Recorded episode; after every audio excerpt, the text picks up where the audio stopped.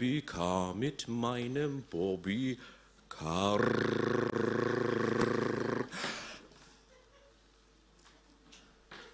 Dankeschön. Wer bin ich? Der Prediger für diesen Sonntag. Sieht komisch aus, oder? Also infantiles, kindisches Verhalten für einen Prediger Sonntag passt irgendwie nicht zusammen, oder?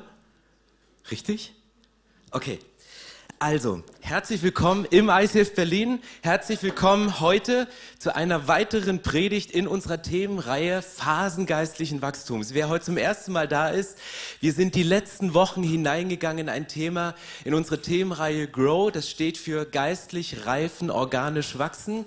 Und wir beschäftigen uns mit Phasen des geistlichen Wachstums. Und heute geht es um das Thema Teenager und Jugendliche. Und wenn du denkst, das ist Kinder, Zeugs, dann vergiss es. Wir gehen heute richtig, richtig tief. Und ich möchte euch den Text nochmal vorlesen, der zur Grundlage liegt aus dem ersten Johannesbrief. Da steht, ich schreibe euch meine Kinder, weil eure Sünden im Namen von Jesus vergeben sind. Ich schreibe an euch Väter, weil ihr Christus erkannt habt, den, der von Anfang an ist. Ich schreibe an euch junge Männer, an euch Teenager damals, weil ihr in eurem Kampf mit dem Satan gesiegt habt. Ich habe an euch Kinder geschrieben, weil ihr den Vater erkannt habt. Ich habe euch Vätern geschrieben, weil ihr Christus erkannt habt, den, der von Anfang an ist. Ich habe euch jungen Männern geschrieben, weil ihr stark seid und Gottes Wort im Herzen tragt und weil ihr in eurem Kampf mit dem Satan gesiegt habt. Hört auf, diese Welt und das, was sie euch anbietet, zu lieben, denn wer die Welt liebt, zeigt, dass die Welt, dass die Liebe des Vaters nicht in ihm ist. Denn die Welt kennt nur das Verlangen nach körperlicher Befriedigung, der Gier nach allem, was unsere Augen sehen und den Stolz auf unseren Besitz. Dies ist alles nicht vom Vater, sondern kommt von der Welt. Hey, was für ein krasser Bibeltext. Wir haben uns die letzten Wochen mit Wiedergeburt beschäftigt, wie es aussieht, ein Kind zu seinem Glauben und heute gehen wir in Stufe 3. Ich habe euch den Überblick nochmal mitgebracht, einfach um zu sehen, wo kannst du deine geistliche Reife erkennen. Am ersten Sonntag ging es um die Geburt. Bist du gesund? Bist du gesund geboren worden? Hast du Sündenerkenntnis? Also das Zeug, was man dann aus den Windeln und so rausmachen muss. Du gibst dein Leben Jesus, entscheidest dich für ihn, machst eine Lebensübergabe. Du lädst Jesus nicht nur als Add-on zu deinem Leben ein, sondern du gibst dein Leben komplett Jesus, sagst, du stehst unter voller Kontrolle, du kehrst um, lässt dich taufen und wirst mit dem Heiligen Geist erfüllt. Das, diese vier Punkte sind Wiedergeburt ist richtig. Und dann beginnen die drei Phasen nach geistlicher Reife, die ich eben vorgelesen habe, nach 1. Johannes 2, Vers 12 bis 14. Kinder, was haben Kinder verstanden? Hat Alex letzte Woche eine phänomenale Predigt drüber gemacht. Äh, äh zurück nochmal bitte. Ähm, die, die Kinder haben erkannt, dass Gott ihr Vater ist, dass er Sünden vergibt, dass du geliebt bist, unabhängig von dem, was du machst, aber auch der Erziehungsaspekt. Das passiert alles in dieser Phase als Kind. Die zweite Phase ist Teenager. Sie sind stark im Wort Gottes verankert, überwinden den Bösen und Eltern, da geht es nächste Woche darum, geistlicher Vater, geistliche Mutter zu werden. Du kennst Gott als den Gott der Geschichte und du hast mehr Gottesbewusstsein als Selbstbewusstsein. Das ist die dritte Reifestufe. Und heute gehen wir rein in die Teenager, in die jungen Männer. Hier steht, sie sind stark im Wort Gottes verankert, sie überwinden den Bösen. Und in dem nächsten Vers, den habe ich nochmal aus diesem Teil rauskopiert, aus 1. Johannes. Dort steht, ich habe euch jungen Männern geschrieben, weil ihr stark seid und Gottes Wort im Herzen tragt und weil ihr in eurem Kampf mit dem Satan gesiegt habt. Was ist die Aufgabe von jungen Männern, von jungen Frauen, von Teenagern im Glauben? Das ist es, im Wort gewurzelt zu sein, die Bibel in- und auswendig zu kennen, sie nicht nur zu lesen, sondern sie auch von sich zu geben. Sie wissen, dass es einen Kampf gibt, nicht nur in der sichtbaren Welt, sondern auch in der unsichtbaren Welt. Und wir kämpfen nicht aus der sichtbaren Welt in die unsichtbare Welt, und wir kämpfen auch nicht von der unsichtbaren Welt in die sichtbare Welt, sondern wir kämpfen auf Ebene der unsichtbaren Welt in die unsichtbare Welt. Und das ist das, was Teenager, was junge Menschen gelernt haben, weil sie sind stark im Wort. Sie haben die Kraft und sie können unterscheiden, was gut und böse ist. Die Frage ist, was ist jetzt gut und böse? Wo kommt es her? Wie kannst du lernen? Wie kannst du deine geistlichen Sinne schulen? Ich habe euch ein Bild mitgebracht von zwei Bäumen und eigentlich geht es heute um das Thema, lebst du im Geist oder lebst du im Fleisch? Die Bibel bringt ja immer so Worte, Fleisch und Geist und Fleisch wird ganz unterschiedlich gebraucht. Auf der einen Seite sagt die Bibel, alles Fleisch lobe den Herrn. Das sind einfach nur Menschen gemeint. Menschen, die Gott loben. Aber Fleisch wird in der Bibel auch als die sich gegen Gott auflehnende Natur gebraucht, dass du quasi alle Süchte, die denken, ich schaffe es ohne Gott, deine Gefühle, deine Entscheidung, deinen Willen, der ohne Gott unterwegs ist, das ist das Thema Fleisch. Und wenn du ganz zurückgehst in die Bibel, dann hast du am Anfang diesen Baum der Erkenntnis des Guten und des Bösen. Und einmal hast du das Leben im Geist und auf der anderen Seite hast du das Leben im Fleisch. Und du kannst herausfinden, in welchem der beiden Bereiche du lebst, indem du einfach mal so den, das Geschmäckle den Geschmack rausholst in deinem Leben. Scan mal dein Leben. Was schmeckt denn nach Tod und was schmeckt nach Leben? Das kann man jeden Abend machen, indem man sich einen Zettel nimmt, auf der einen Seite das eine und auf der anderen Seite das andere drauf wird und mal seinen Tag scannt und überlegt, was hat denn heute so richtig nach Leben geschmeckt? Mein Job, meine Beziehung, meine Kinder. Also ich hoffe nicht, dass du die, also übertragen. Ähm, und was schmeckt nach Tod? Wo hast du das Gefühl, hey, das, das geht, das geht nicht?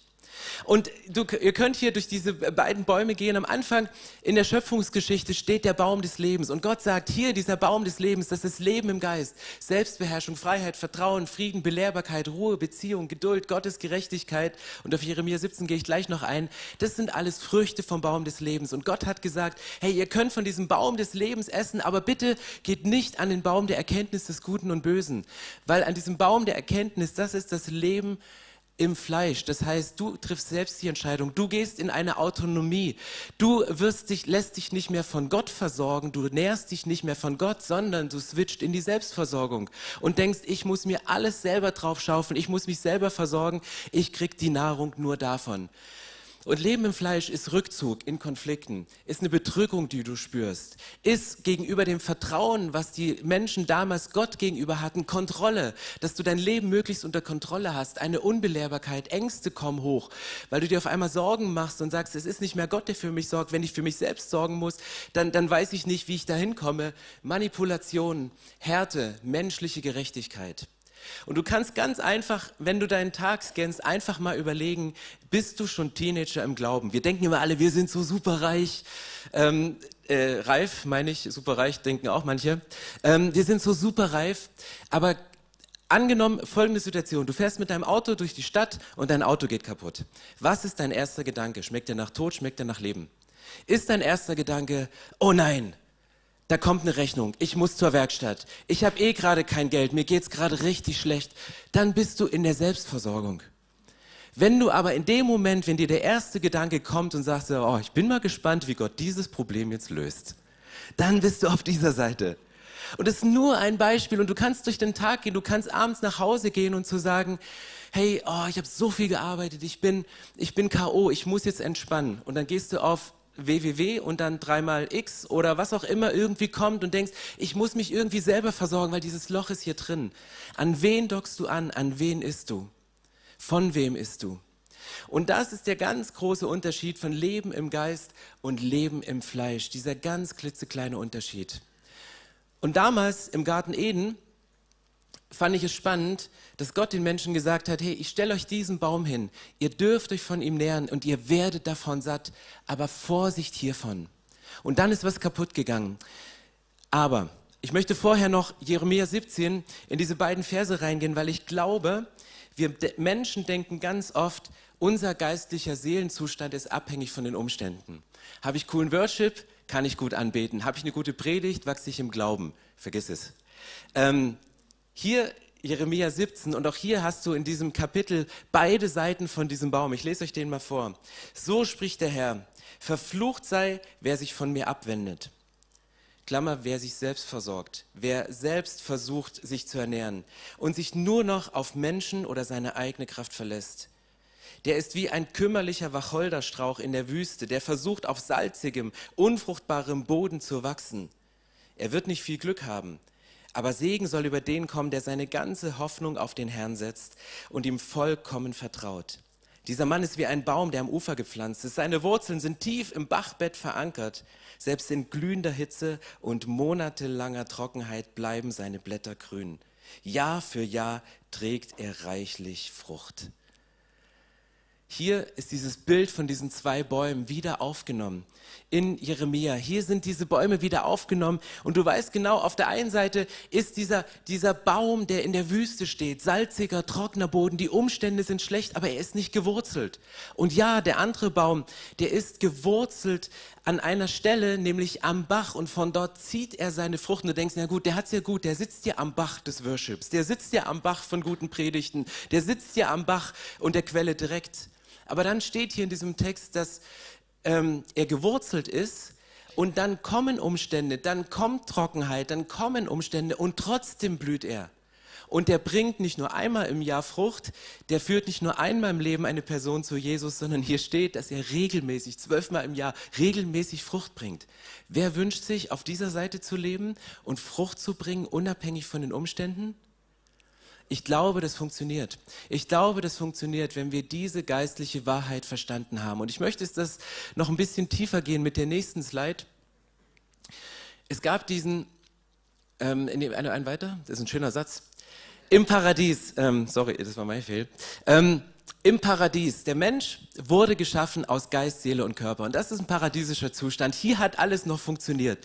Du hast einen Körper, du hast eine Seele und du hast den Geist. Und im Paradies, als Gott mit den Menschen unterwegs war in der Kühle des Gartens, da, da war der, der Geist hat connected mit Gott. Der Geist hat sich von Gott und von seinem Wort direkt ernährt. Und er hat es reingegeben und gesagt, hey, das hast du, mehr braucht ihr nicht. Und dann hat Gott gesagt, hey, vom Baum der Erkenntnis des Guten und Böse dürft ihr nicht essen, sonst werdet ihr sterben. Sind Adam und Eva gestorben?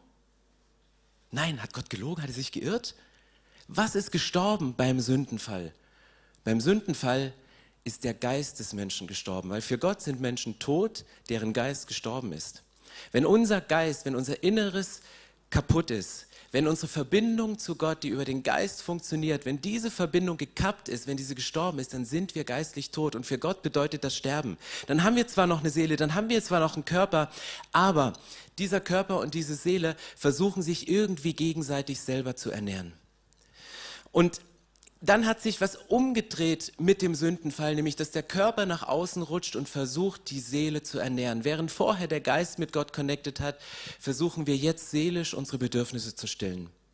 Und da fallen wir manchmal in so eine Riesenfalle hinein, wo ich denke, das passiert. Wenn unser Geist innerlich tot ist, wenn unsere Verbindung zu Gott gekappt ist, wenn wir dort keine vernünftige Verbindung mehr haben, dann muss unser Körper was ähm, kompensieren. Und was sagt die Bibel zum Thema Geist, Seele und Körper? Der Geist ist das, was Gott dir gegeben hat, was ewig lebt. Der Körper ist noch nicht wiederhergestellt. Unser Körper altert. Unser Körper degeneriert an manchen Stellen. Unser Körper wird erst wieder in dem Himmel, in der Ewigkeit. Das sagt, es gibt einen neuen Himmel, eine neue Erde, einen neuen Körper. Wie immer das in der Ewigkeit aussehen wird. Aber da passiert was Neues mit dir, in dir und durch dich. In dem Himmel. Und unsere Seele ist wieder zwischen. Und die Seele ist nicht, ähm, nicht böse an sich, sondern ich habe vorhin ein ziemlich geiles Zitat gelesen. Die Seele, das Fleisch, ist das ungöttliche Betriebssystem, was auf die Seele zurückgreift. Dieses Gefühl von, es, es, ich ernähre mich in irgendetwas, ich ernähre mich von irgendetwas. Und wenn wir nochmal zurückgehen auf diese Slides, Paradies und, und Sünde, was passiert hier? Damals im Paradies war der Geist mit Gott verbunden und er ernährte sich. Und jetzt ist der Körper nach außen gerückt. Warum? Weil unser Körper ist an eine Rolle gerutscht, dass er manchmal versucht, die Seele zu beschützen. Du merkst, deine Seele ist mega verwundet, da ist irgendwas passiert, das hat einen bleibenden Schaden bei dir seelisch hinterlassen. Und immer wieder kommen gewisse Triggerpunkte. Das kann dein Partner sein, dein Chef, dein Pastor, dein Leiter, wer auch immer das sein kann. Das kann irgendein dummer Spruch auf Instagram oder Facebook sein. Es triggert dich irgendwas. Und was dann passiert ist, unser Körper versucht das zu schützen, unser Körper versucht das abzupuffern. Wir versuchen mit unserem Körper unsere Seele zu beschützen. Wenn wir merken, wir sind innerlich schwach, dann kannst du ins Gym gehen und pumpen. Also nichts gegen Pumper. Ich liebe sie und bin neidisch auf sie. Aber glaub nicht, dass Menschen, die so ein breites Kreuz haben, nach außen auch innerlich immer die stärksten sind. Das verletzt, verwechseln wir oft. Und manchmal begegnen wir diesen Pumpern mit, mit krassen Sprüchen, weil wir denken, ja, der kann das ja ab. Aber innen drin ist eine ganz feine Seele und es verletzt sie, wenn du ihnen so begegnest, wie das, was sie dir gegenüber ausstrahlen. Und unser Körper versucht manchmal die Seele zu schützen, indem sie was kompensiert. Du kannst dich operieren mit Botox. Gut, das ist äh, mein Thema. Also nein, es ist nicht mein Thema. Es ist Thema für Menschen in meinem Alter, wollte ich sagen. Ähm, das irgendwie wieder alles glatt zu kriegen. Du kannst auch durch eine äußere Schönheit innere Hässlichkeit verbergen und es zu machen. Und das heißt, der Körper ist in etwas reingerutscht und das ist nicht in Ordnung. Und deswegen ähm, sagt die Bibel an anderer Stelle, dass wir versetzt sind dass wir versetzt sind aus dem Reich der Finsternis in das Reich des Lichtes. Ich lese euch den mal vor, dass Gott uns quasi, denn er hat uns, der Richter, er hat uns versetzt, aus der Macht der Finsternis gerettet und in das Reich des geliebten Sohnes versetzt. Kolosser 1, Vers 13. Mega Vers, der völlig spontan heute Morgen in unserem Prayer Meeting ähm, gekommen ist. Ganz by the way, wir beten jeden Sonntag für den Gottesdienst. Ich war in Kuba, da hat die ganze Gemeinde anderthalb Stunden für den Pastor gebetet. Könnt ihr euch vorstellen, was das für eine krasse Predigt war? Äh, wir beten als Mitarbeiter für die Menschen, die zum Gottesdienst kommen. Und Alex hatte heute diesen Vers rausgesucht. Ich dachte, nicht abgesprochen. Deswegen glaube ich, dass dieser Vers uns was zu sagen hat. Und stellt euch den mal vor, in dem Bild der Bäume. Denn er hat uns aus der Macht der Finsternis gerettet und in das Reich des geliebten Sohnes versetzt. Was bedeutet das jetzt für deine Seele, für deinen Geist? Ich möchte das ganz kurz deutlich machen, einem ganz, ganz einfachen Beispiel mit diesem richtig schönen Bobbycar. Also dieses Bobbycar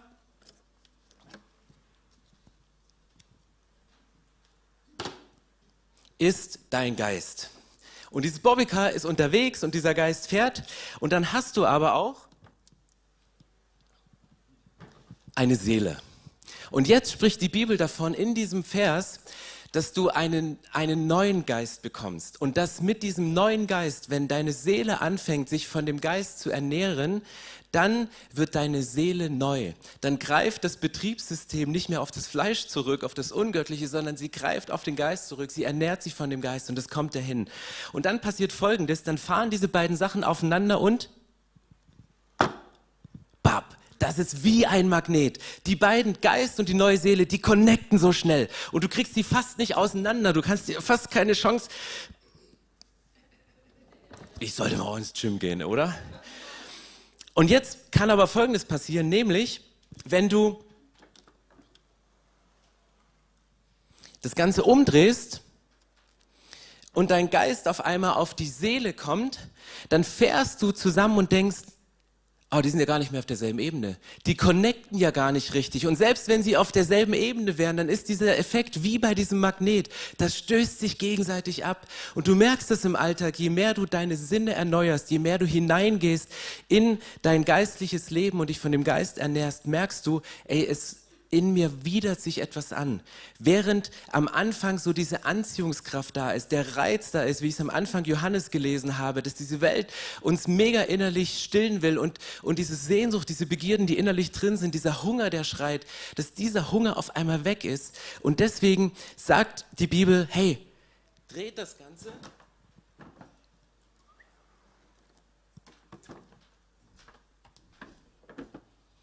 und connected miteinander. Geht aufeinander zu und lass dich von deiner Seele ernähren.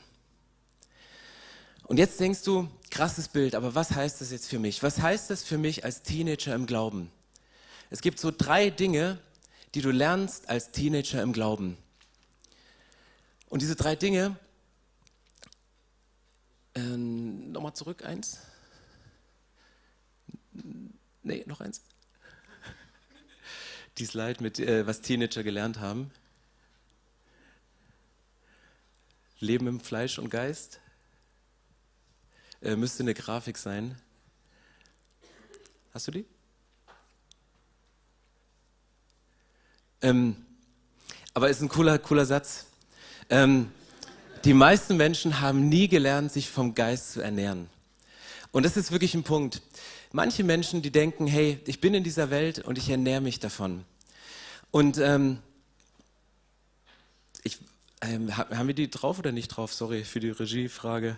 Aber vielleicht mal einen dicken Applaus. Es gibt heute eine Person, die vier Arbeitsplätze gleichzeitig bedient und sich extra eine App gebaut hat, um alles zu schaukeln, weil wir 20s Camp haben. Und dieses 20s Camp, ähm, und dieses 20s Camp ähm, zieht natürlich viele, viele unserer Mitarbeiter. Aber, ähm, pass auf, ich nehme euch mit rein. Die Frage ist, wann ist ein Teenager geistlich reif? Und es gibt drei verschiedene Punkte, wo du merkst, ein Teenager ist geistlich reif. Das eine ist, er kann Fleisch und Geist voneinander unterscheiden.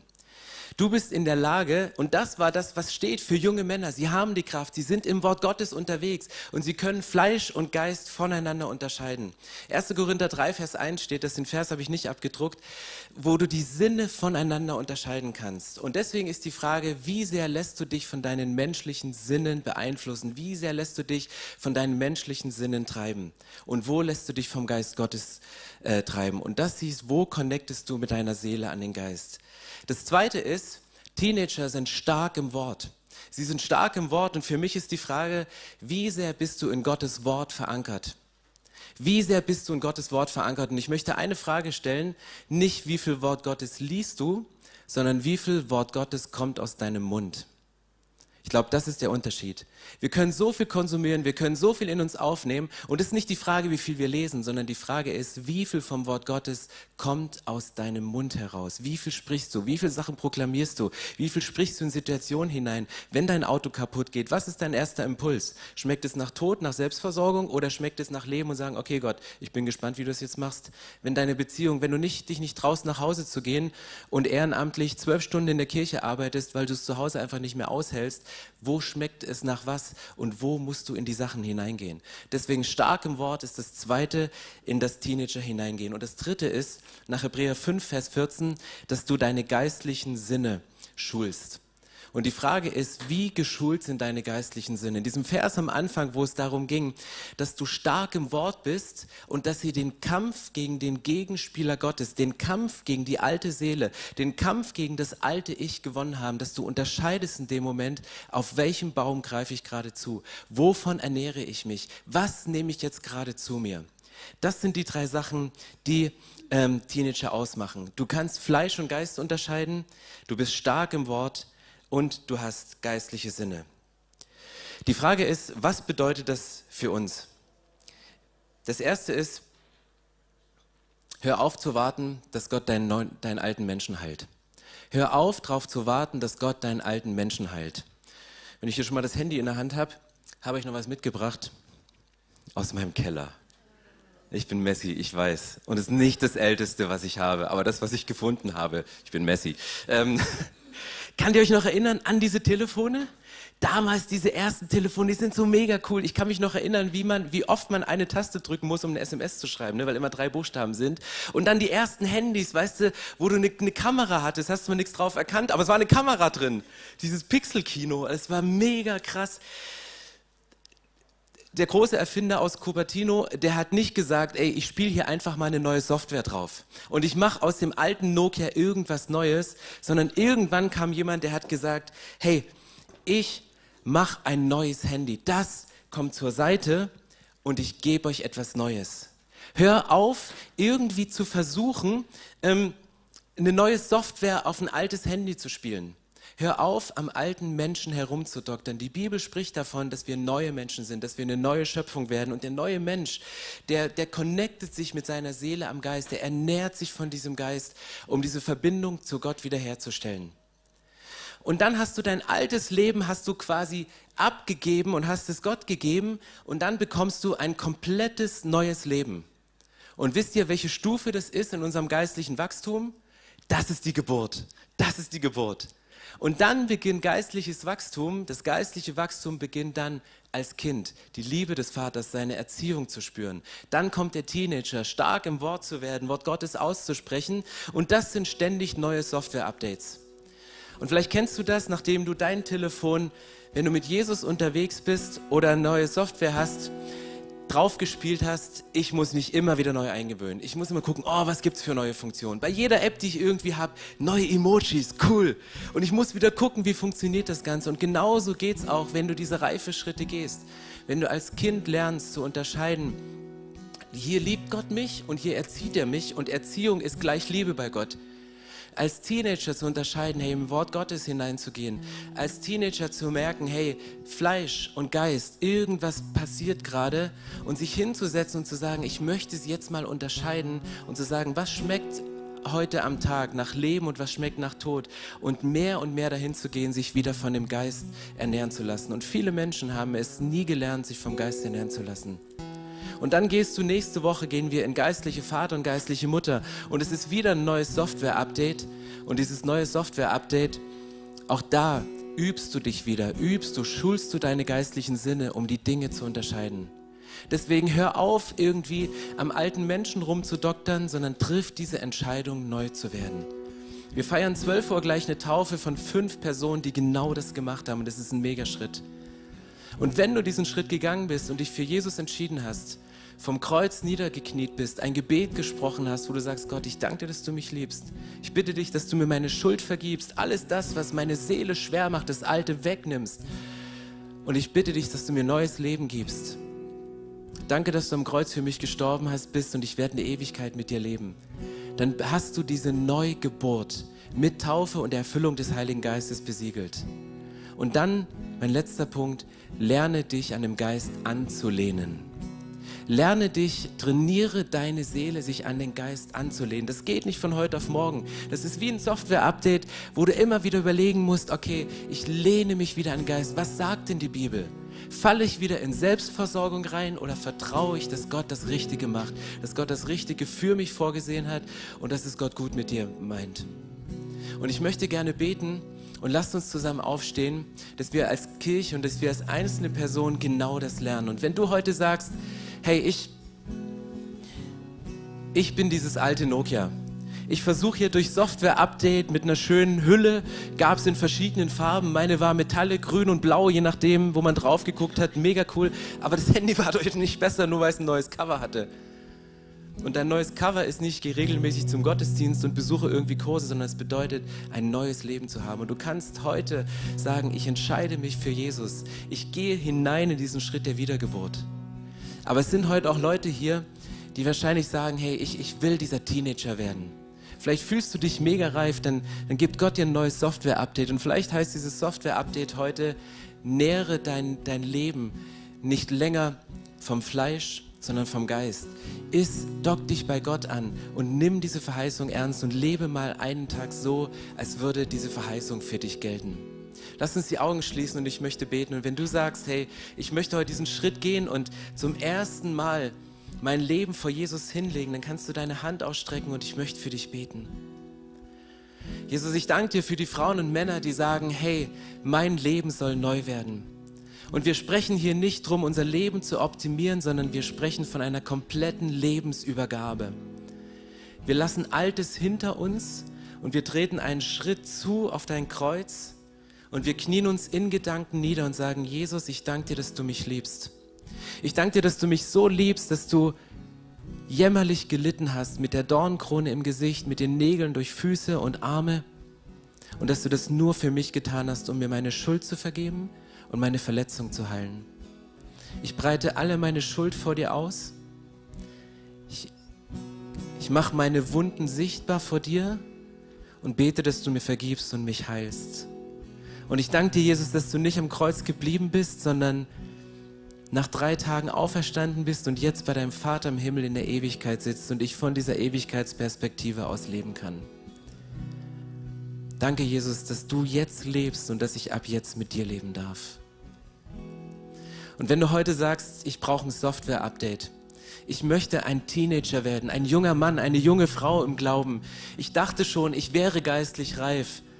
Aber ich habe heute festgestellt, ich kann weder Fleisch und Geist so richtig unterscheiden, weil ich manchmal das Gefühl habe, die, die, die Wünsche ziehen in zwei Richtungen.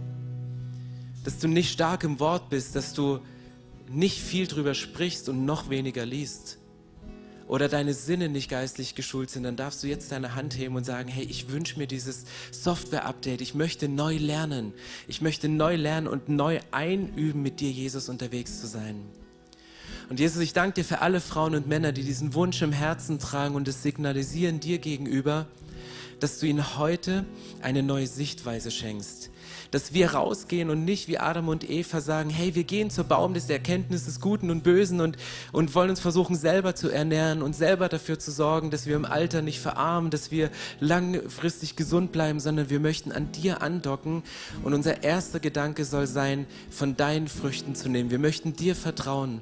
Wir möchten unsere Ängste und Sorgen austauschen gegen das Vertrauen zu dir, dass wir wissen, du sorgst für uns. You are the firm foundation. Du warst derselbe gestern, heute und in Ewigkeit. Und wenn du damals Menschen versorgt hast, die weniger hatten als wir, wie viel mehr kannst du Menschen versorgen, die da sind, die, die heute hier leben? Wenn Menschen innerliche Kriege gespürt haben, wie viel mehr kannst du uns versorgen, wenn wir Angst haben, weil äußerliche Kriege auf uns zukommen? Und Jesus, ich danke dir, dass du heute hier bist und dass wir mit dir unterwegs sind. Und ich bete, dass wir lernen, unsere Seele von dem Geist zu ernähren. Dass du uns das gibst, was wir brauchen und dass wir in eine neue Woche hineingehen und uns andocken an dich. Dass wir lernen, dass unsere Seele sich von dir ernährt. In Jesu Namen. Amen. Und lass uns gemeinsam kooperieren, um das Reich Gottes hier in Deutschland zu bauen.